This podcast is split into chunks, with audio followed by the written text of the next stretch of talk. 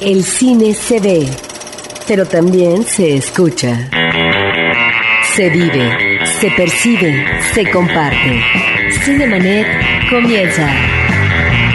Carlos del Río y Roberto Ortiz en cabina. Cinemanet en podcast www.cinemanet.com.mx. Yo soy Carlos del Río, les doy la más cordial bienvenida, les agradezco que nos sintonicen y saludo a Roberto Ortiz. Pues muy buenos días a nuestro público. En estos días, Carlos, ya si no de invierno, pues todavía de otoño, este frío sabroso, porque no llueve afortunadamente. Invitamos a nuestro público para que se comunique con nosotros a través de Facebook, Carlos, porque no solamente vamos a hablar eh, de cine comercial, hay varios estrenos, también hablaremos, y sobre esto yo sí quisiera que el público se comunicara, de un estreno de la semana pasada que me parece que fue muy importante, es una de las películas eh, seguramente que estarán en las listas de las 10, que es una comedia formidable que se titula 500 días con ella. Una comedia romántica, 500 días con ella, 500 Days of Summer es el título original. Y también estaremos platicando de un ciclo de derechos humanos de cine. Estaremos hablando de la muestra internacional de cine, su edición número 51, el estreno de la película mexicana de la semana. En este caso se trata de La cabeza de Juan Pérez y en fin, muchísimas cosas más, todas, todas relacionadas con el cine. En Twitter estamos como Cinemanet, si quieren mandar algún mensaje. Y en Facebook, como comentaba Roberto, es facebook.com diagonal Cinemanet. Arrancamos. Cartelera. Los estrenos en pantalla grande. Casi una decena de películas llegan a la cartelera comercial esta semana. Vamos a repasarlas rápidamente. Una de ellas es Los fantasmas de Scrooge, A Christmas Carol de este año, una película animada de Robert Zemeckis, el famoso director de Roger Rabbit y por supuesto de la trilogía de Volver al Futuro, con Jim Carrey, Gary Oldman, Colin Firth, Bob Hosking y Robin Wright Penn. Es la enésima versión de un cuento de Navidad de Charles Dickens. Habrá que decir que quizás se, se debe de romper por allí algún récord de cómo esta obra literaria de Dickens ha sido adaptada en una cantidad impresionante de veces, oficial y no oficialmente, porque recordemos también que por allí se han colado a través de la televisión muchísimos capítulos especiales de muchas series a lo largo de los años en los que han retomado esta historia. Yo podría recordar uno, imagínate, de los 70s de El Hombre Nuclear. Los Fantasmas de Scrooge a Christmas Carol del 2009. También se estrena una, una comedia poco afortunada que se llama Solo para Parejas, Couples Retreat. El, eh, director es Peter Billingsley y es con John Favreau y Vince Vaughn y trata de unas parejas que van a una isla, creen ellos de vacaciones. Una de ellas tiene que meterse en un asunto de terapia de pareja y resulta que los demás, las otras parejas que los van acompañando también se tienen que integrar. También se estrena otra comedia que se llama Mi vida en ruinas del director Donald Petrie. Es una cinta más con Nia Vardalos, esta chica de eh, casarse está en griego. Sí, yo quisiera regresar a los fantasmas eh, de Scrooge que es eh, una película donde nuevamente encontramos a un CMX que está apostando al experimento técnico. En este caso a una nueva modalidad del manejo de los efectos especiales que tiene que ver con actores reales y que en algún momento ellos eh, están eh, teniendo un manejo virtual, sobre todo en el manejo de sus rostros y de sus cuerpos. Me parece que hay ahí un ingrediente que puede ser interesante para los que aman este tipo de cosas que tienen que ver con la introducción de las novedades de la tecnología, de los efectos especiales.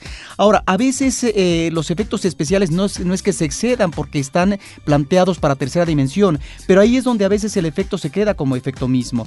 Eh, por ejemplo, cuando un perro está recogiendo un pedazo de carne que es aventado a los pobres eh, de la calle, o por ejemplo la fractura de la quijada del, primer fantasma, etcétera. Ahí es donde, digamos, la, la película se queda en eso. Me parece que Jim Carrey, que hace como cinco o seis, más de cinco interpretaciones, es una especie de engolosinamiento por parte de él porque no encontramos la diferencia a veces en términos actorales entre uno y otro personaje.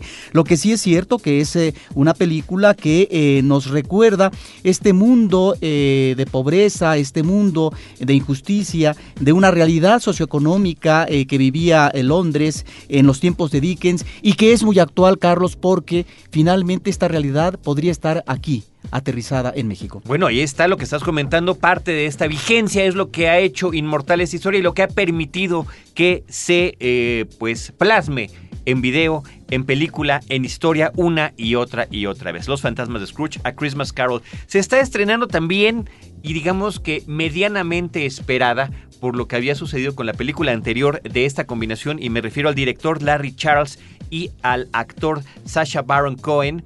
Bruno es una película que al igual que su cinta anterior de Sasha Baron Cohen trata sobre, en, bueno, como si fuese, como si fuese un falso documental, como si estuviéramos siguiendo la vida, en este caso, de un hombre gay que está interesado en las cuestiones de medios, que quiere hacerse famoso a toda costa y que tiene que incursionar en Estados Unidos después de que fue prácticamente expulsado del medio en el que estaba en Alemania. Llega a Estados Unidos y bueno, es esta serie de encuentros y desencuentros donde la broma pesada que llega literalmente a los límites del mal gusto yo diría que absoluto, si bien en su cinta anterior, Borat, lo habíamos logrado eh, pasar de alguna manera porque estaba ahí como subtexto una crítica al estilo de vida estadounidense, una crítica a ciertos valores conservadores, una crítica a los medios, a la política, en fin, ¿no? a diferentes cosas. Creo que en este caso se, se le va de las manos todo este asunto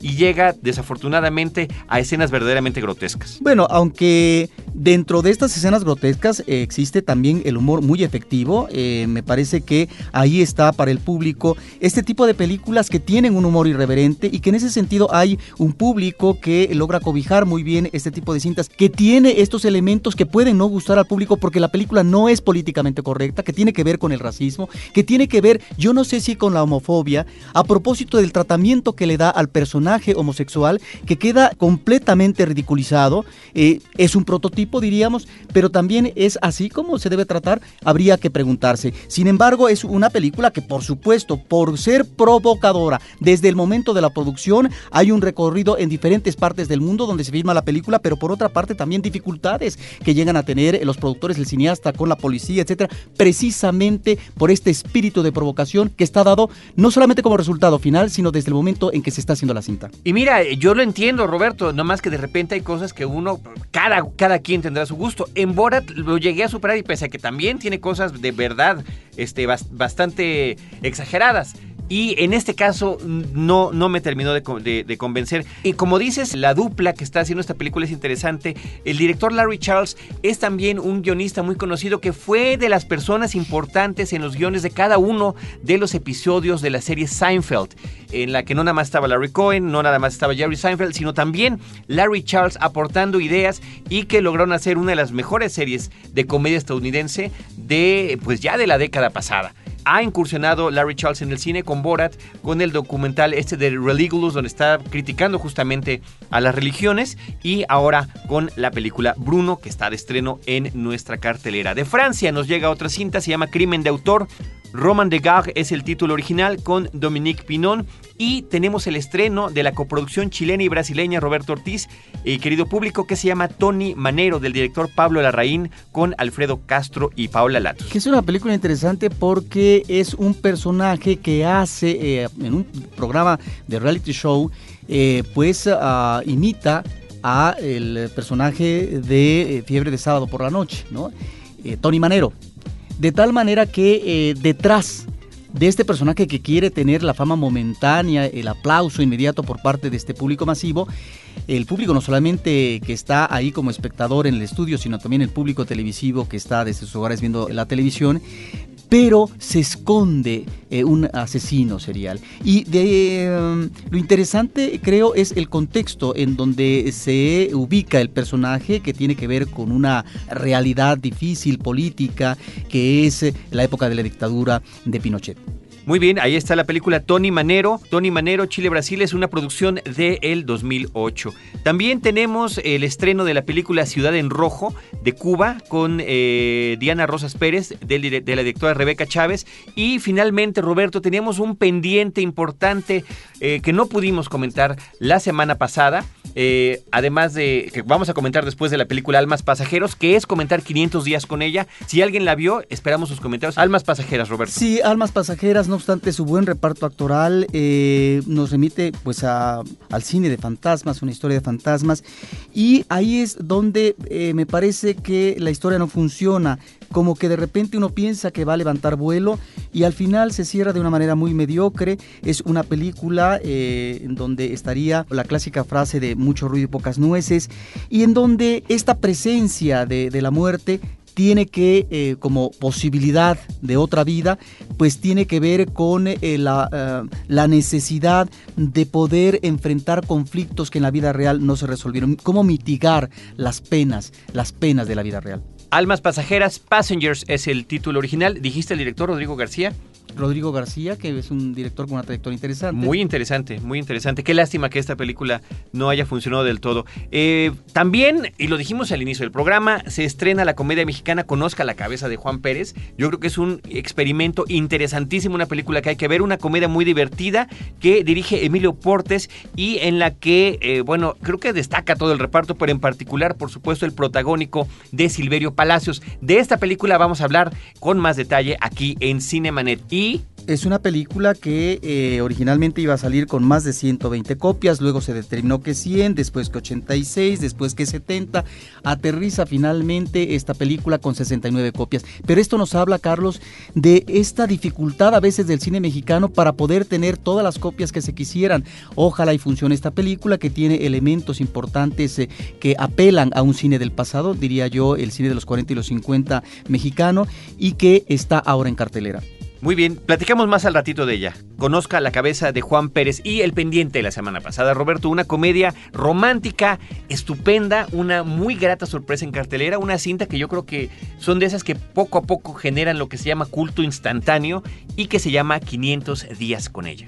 Mira, para mí la comedia del año, para mí una de las 10 mejores películas ah, en el recuento que haremos próximamente eh, de este año.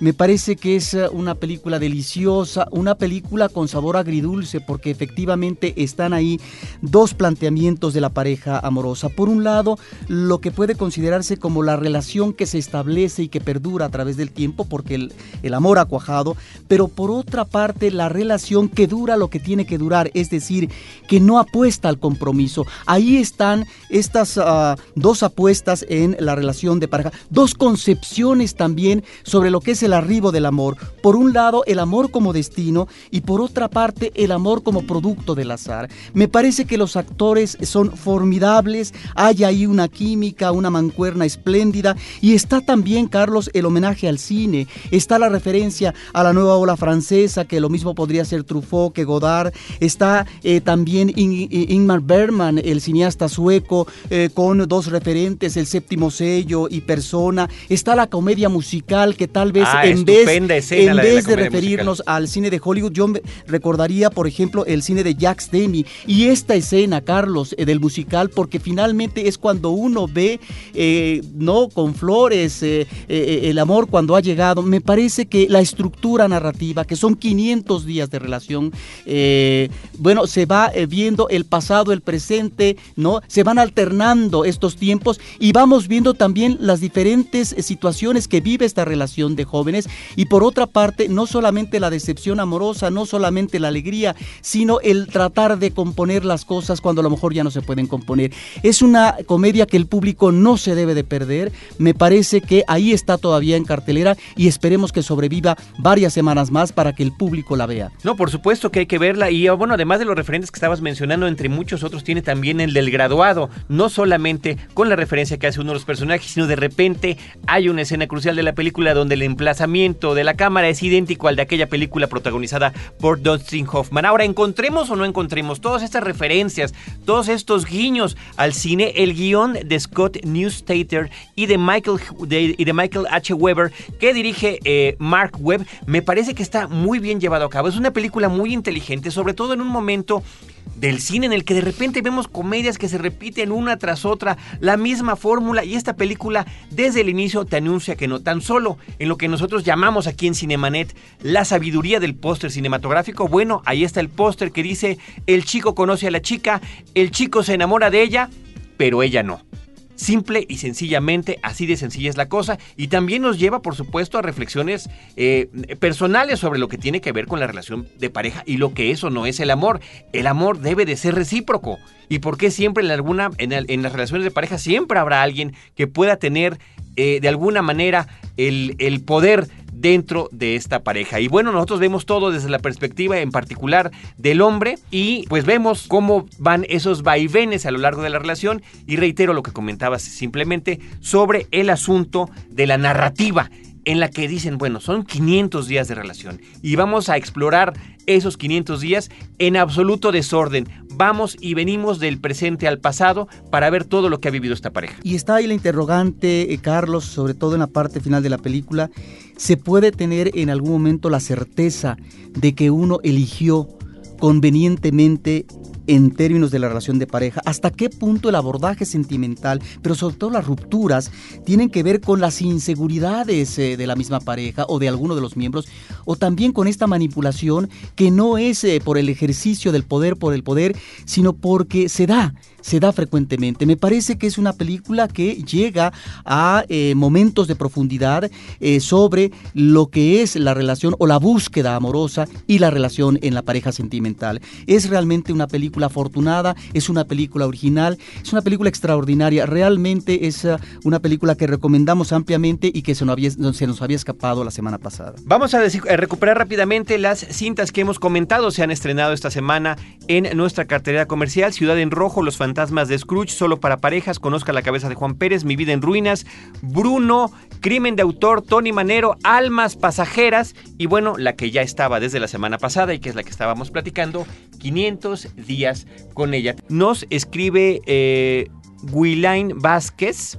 Dice que le gusta muchísimo el programa y ahora que está con el pie roto y enyesado no se pierde para ver muchísimas películas. Muchísimas gracias, ojalá que te recuperes muy pronto. Marco Antonio Toledo vio 500 días con ella y le gustó muchísimo. Desde la dedicatoria, ah, gran referencia, muchísimas gracias Marco Antonio. Desde la dedicatoria inicial de la película, con la forma en la que abre, explicando que no es una historia basada en un hecho real y después le da un giro a este comentario que creo que lo tienen que ver, a este humor con el que trata el amor y el desamor. Marco Antonio Toledo la recomienda a todos, manda saludos a todo el programa porque le gusta mucho.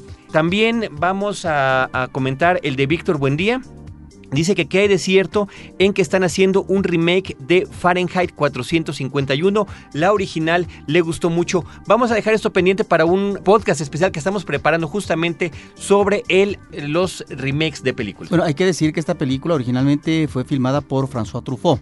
Es una película interesante en la carrera de este director. Y con respecto a pues a este amigo que se comunicó y que está fracturado, le recomendamos que vea o que vuelva a ver La ventana indiscreta de Hitchcock, a ver si realmente eh, encuentra él cosas misteriosas ¿no? que están enfrente, eh, viendo de la ventana hacia afuera con sus vecinos. ¿Qué es lo que está sucediendo con la gente que está enfrente? Muy bien, vamos a continuar en Cinemanet con música de película. Esto se llama She's Like the Wind y es interpretado por Patrick Swayze.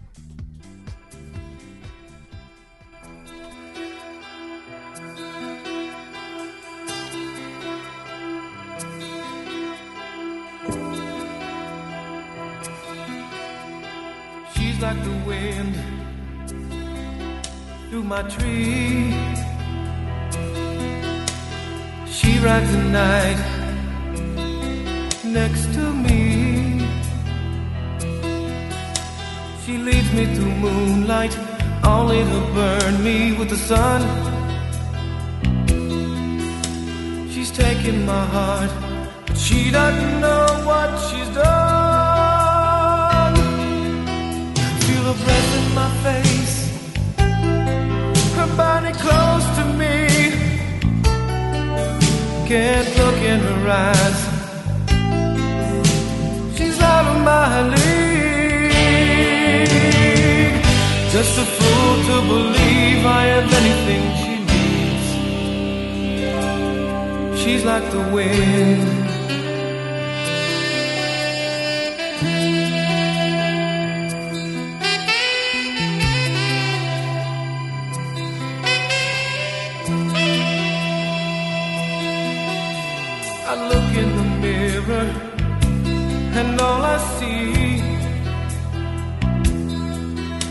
is a young old man with only a dream. Am I just fooling myself that she'll stop the pain? Living without her, I go insane.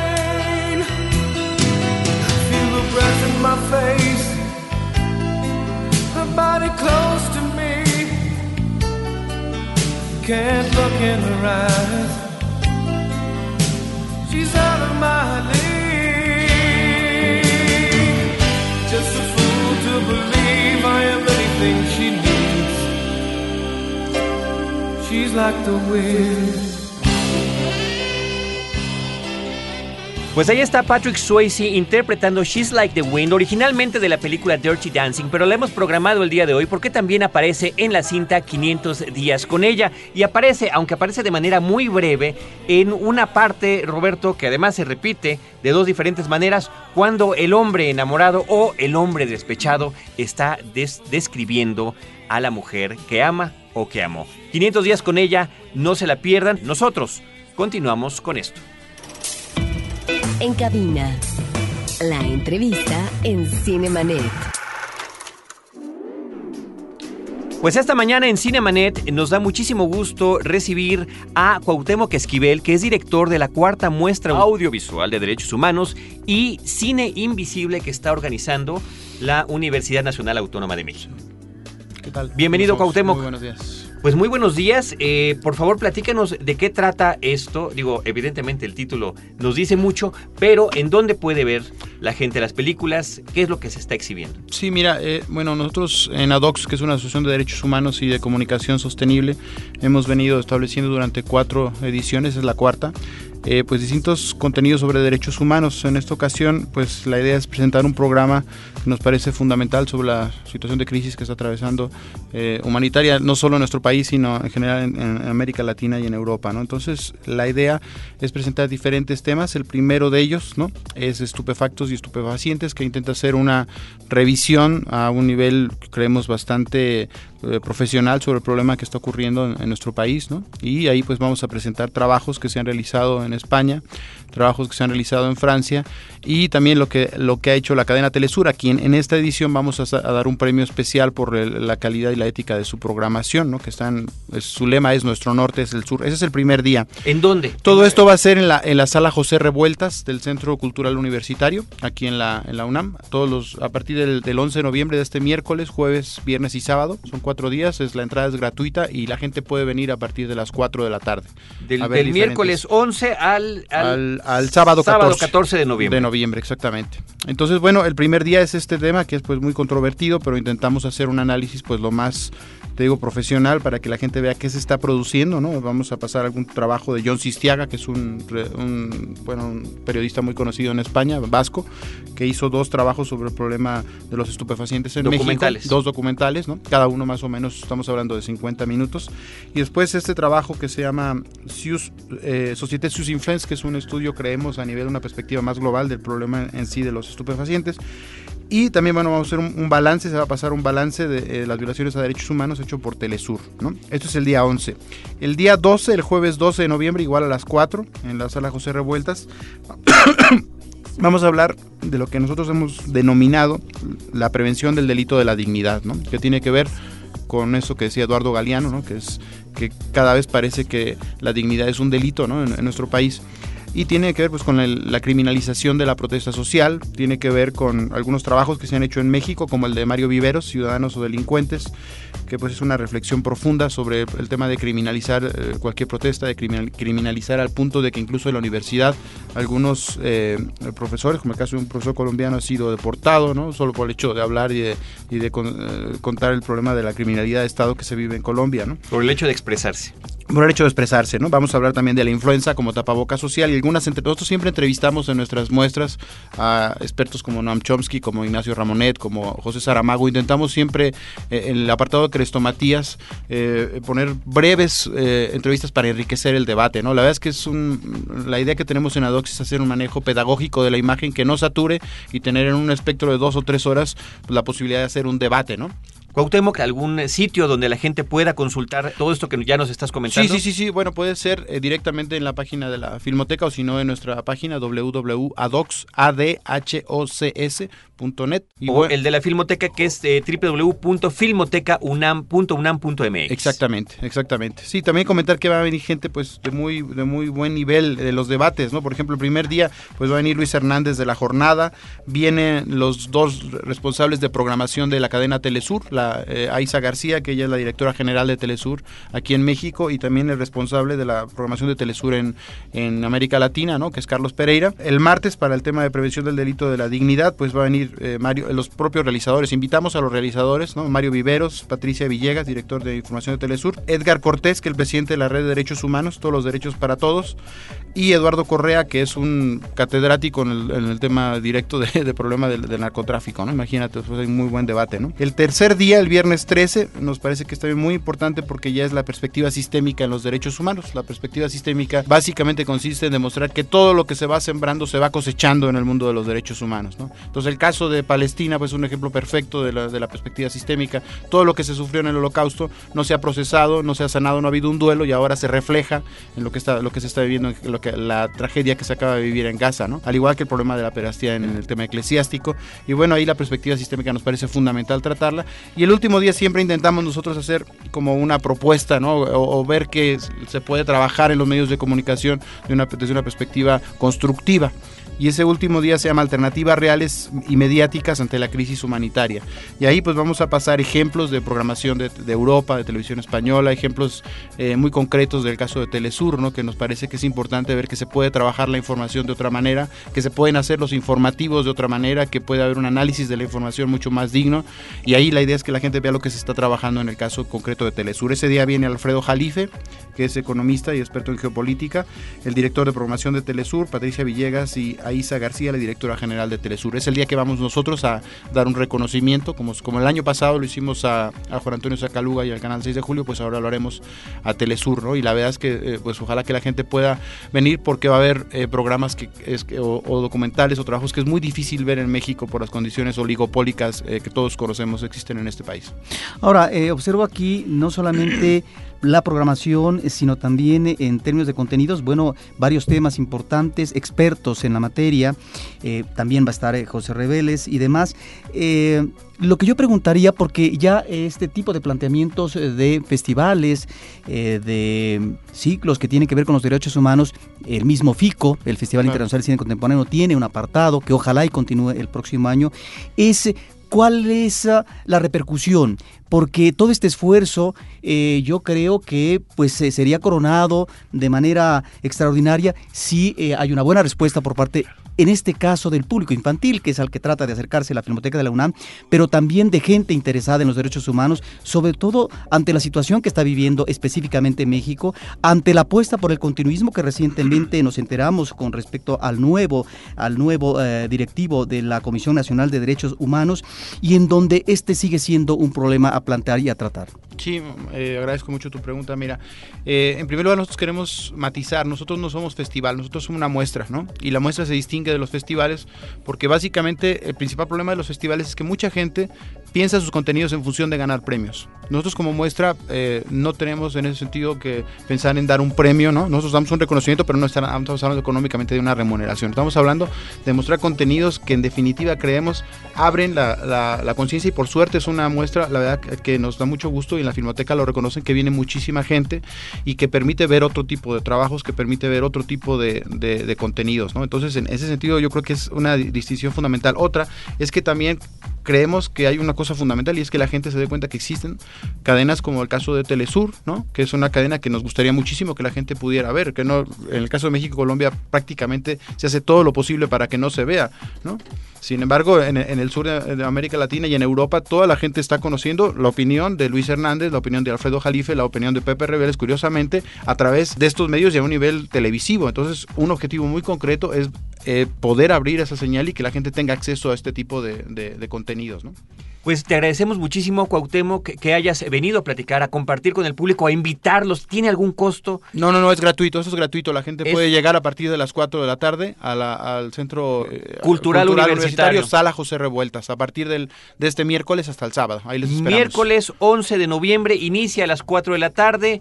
Eh, jueves, viernes y el sábado 14 se clausura. Reitero, si quieren checar la programación, si quieren checar los datos, también está la página de la Filmoteca www.filmoteca.unam.mx y la página directamente de, la muestra. De Adox, que es eh.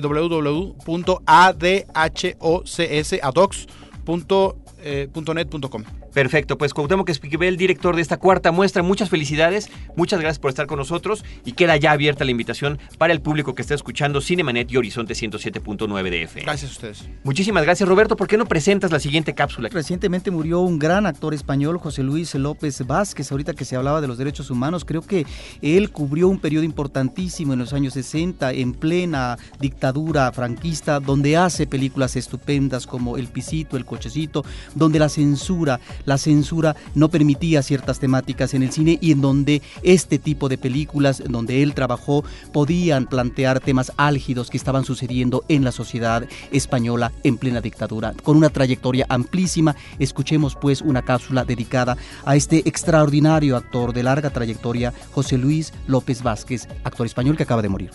¡Tesoro! ¡Aquí me tienes! ¡Te traigo trufas! José Luis López Vázquez.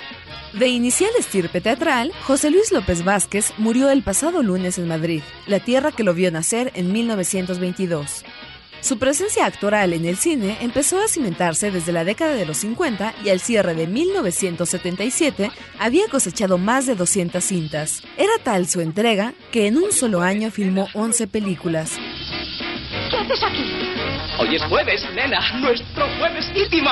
Todos los días hay que ser jueves. Si bien actuó al lado de George Cukor en la simpática Viajes con mi tía, López Vázquez trabajó con algunos de los mejores directores españoles de la segunda mitad del siglo XX, como Berlanga, Bardem, Camus, Gutiérrez Aragón, Olea o Saura. También colaboró con el italiano Marco Ferreri en dos clásicos del cine español, El Pisito, de 1959, y El Cochecito, de 1960. Hola, Lucas. Venga, hombre, que hace media hora que te estamos esperando. Llévame al cochecito, que quiero estrenar las piernas nuevas.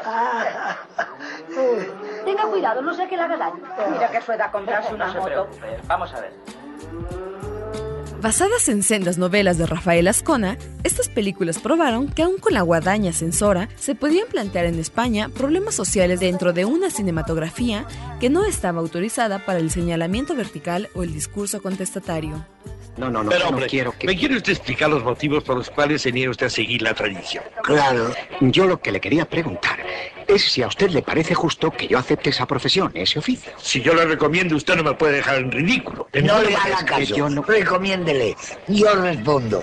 Es una persona honradísima, créamelo. En esta línea crítica, José Luis López Vázquez protagonizó al hermano de un enterrador en El Verdugo, cinta de principios de los 60 que hacía una disección apabullante sobre la muerte con garrote aplicada durante el gobierno de Francisco Franco. En este periodo, el actor se convierte en una figura emblemática donde directores y guionistas dieron lo mejor de sí para denunciar una realidad oscurantista. Aplicado a la comedia, con una calva evidente y un rostro aparentemente inexpresivo de quien no rompe un plato, López Vázquez imprimió a sus personajes una mirada cáustica, amén de un ingrediente de humor negro que lo llevó a alturas notables. Lo harán. ¿De dónde viene? De Madrid. ¿A dónde se dirige a estas horas? A Navarra, Carnero. Síganos. A su casa. Estas cosas se hacen a los 14 años y no a los 70. Con el mutismo facial que le caracterizaba, muy seguramente desde el 2 de noviembre debió ingresar al Panteón del Olimpo, en cuya tumba festeja haber honrado a la cinematografía española. ¿Me dejarán tener el cochecito en la cárcel? Venga, vamos.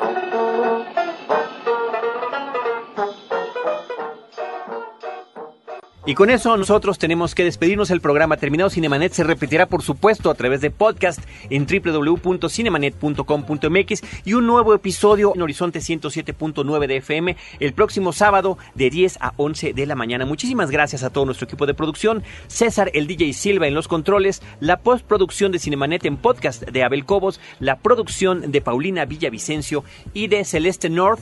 Y también, eh, pues desde estos micrófonos, nos despedimos, sus amigos. Roberto Ortiz y Carlos del Río, que los esperamos la próxima semana con cine, cine y más cine.